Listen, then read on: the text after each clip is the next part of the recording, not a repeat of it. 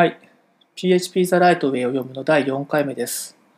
前回はコーディングスタイルという章を読みました。今回は言語仕様のポイントという章を読みます。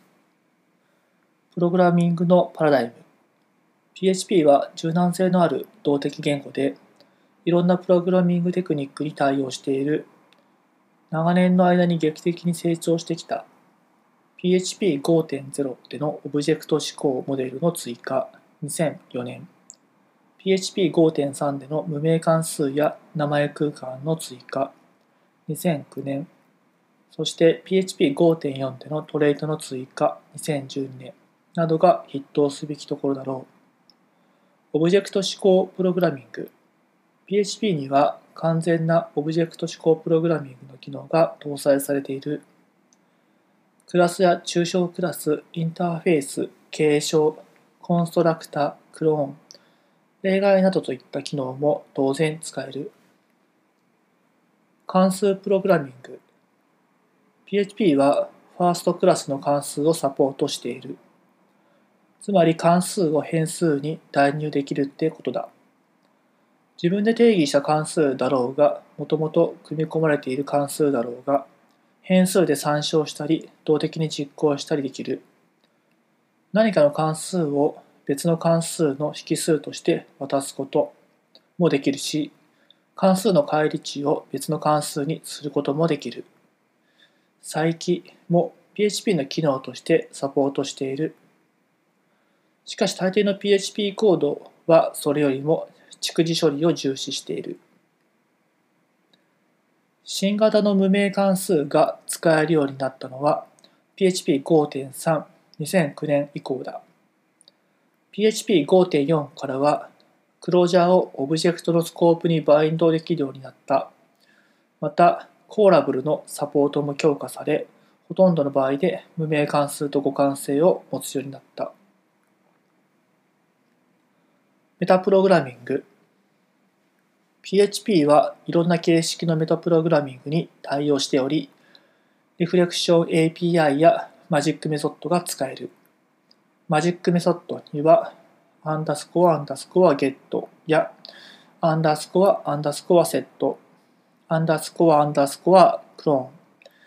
ーン、アンダースコアアンダースコアトゥーストリング、そしてアンダースコアアンダースコアインボークなどがあり、これらを活用すればクラスの振る舞いをフックできる。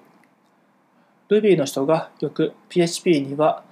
メソッドアンダースコアミッシングがなくてさとか言うけど、ちゃんとアンダースコアアンダースコアコールとか、アンダースコアアンダースコアコールスタティックがあるよ。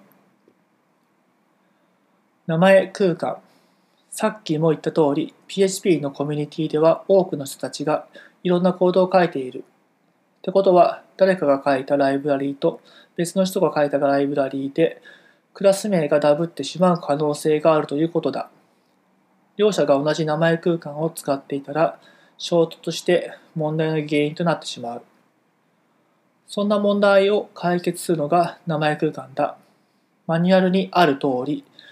名前空間っていうのは OS のファイルシステムのディレクトリと似ている。同じ名前の2つのファイルを同一ディレクトリに置くことはできないけど、別々のディレクトリに分ければ共存できるというわけだ。同様に別々の名前空間に分ければ同じ名前のクラス名が2つあっても共存できる。簡単に言うとそういうこと。自分の各コードにも名前空間を指定することが大切だ。そうすれば誰か他人のあなたのコードを使うときに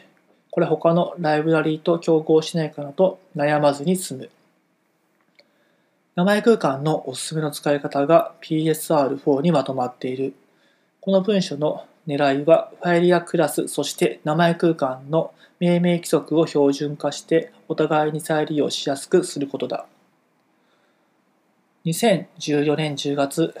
PHP Fig はオートローディングに関する標準であった PSR0 を必須以上とした。PSR0 も PSR4 も今はどちらでも使える。というもの、PSR4 は PSP5.3 以降が必須だけれど、今でも PHP5.2 のプロジェクトはたくさんあって、それらが PSR0 に従っているからだ。これから新しくアプリケーションやパッケージを作るときにオートローダーの使い方の参考にするのなら、まず間違いなく PSR4 だ。スタンダード PHP ライブラリー。スタンダード PHP ライブラリー SPL とは PHP に組み込まれた標準ライブラリーで様々なクラスやインターフェースを提供する。よく使うデータ構造、スタックや Q、ヒープなどやイテレーターなどが含まれており、SPL のインターフェースを実装したクラスを作れば、それをイテレーターで反復処理されることもできる。コマンドラインインターフェース PHP はもともと Web アプリケーションを書くために作られたものだが、コマンドラインインターフェース CLI のプログラムを書くにも便利だ。コマンドラインのプログラムを書けば、テストやデプロイといったよくある作業を自動化する助けとなる。CLI の PHP プログラムが便利なのは、アプリケーションのコードを使うときにわざわざ Web の UI を用意せずに済むところだ。ただ、CLI の PHP プログラムを Web サーバーの公開ディレクトリに置くことは絶対禁止。PHP をコマンドラインで実行してみよう。PHP スペース -i -i オプションは PHP の設定情報を PHP インフォ関数みたいに表示するオプションだ。-i オプションで対話シェルを使えるようになる。Ruby の IRB とか Python の対話シェルと同じようなものだ。それ以外にもいろんなコマンドラインオプションがある。じゃあシンプルな hello.dollar_name プログラムを書いてみよう。hello.php というファイルを作ってこんな内容にする。プログラムは省略します。PHP のスクリプトを実行するとコマンドラインの引数に関する変数が2つ設定される。ダラー args-c は整数値で引数の数を表し、アラー args-v は配列で各引数の値を含む。最初の引数は常に PHP スクリプトのファイル名となる。今回の場合なら PHP、あ、hello.php だ。エグジットで0以外の数値を返すとコマンドが失敗したことをシェルに伝えることができる。よく使われる終了コードはここで調べよう。このスクリプトをコマンドラインから実行すると次のようになる。php スペース hello.php php スペース hello.php スペース XDebug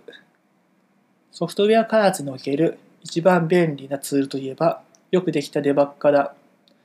こいつがあればコードを実行しながらその状態を追いかけてスタックの中身を監視したりできる。XDebug は PHP 用のデバッガーで様々な ID に組み込んで使える。ブレイクポイントを設定したり、スタックの中身を見たりできるんだ。さらに PHP ユニットや Kcache、グラウグラインドといったツールと組み合わせれば、コードカバレッジ解析やプロファイリングもできる。実は今困っているんだよ。仕方しにバーアンダースコアダンプとかプリントアンダースコア R に頼っているけど、もっといいやり方がないかな。そんな君に必要なのは多分デバッカだ。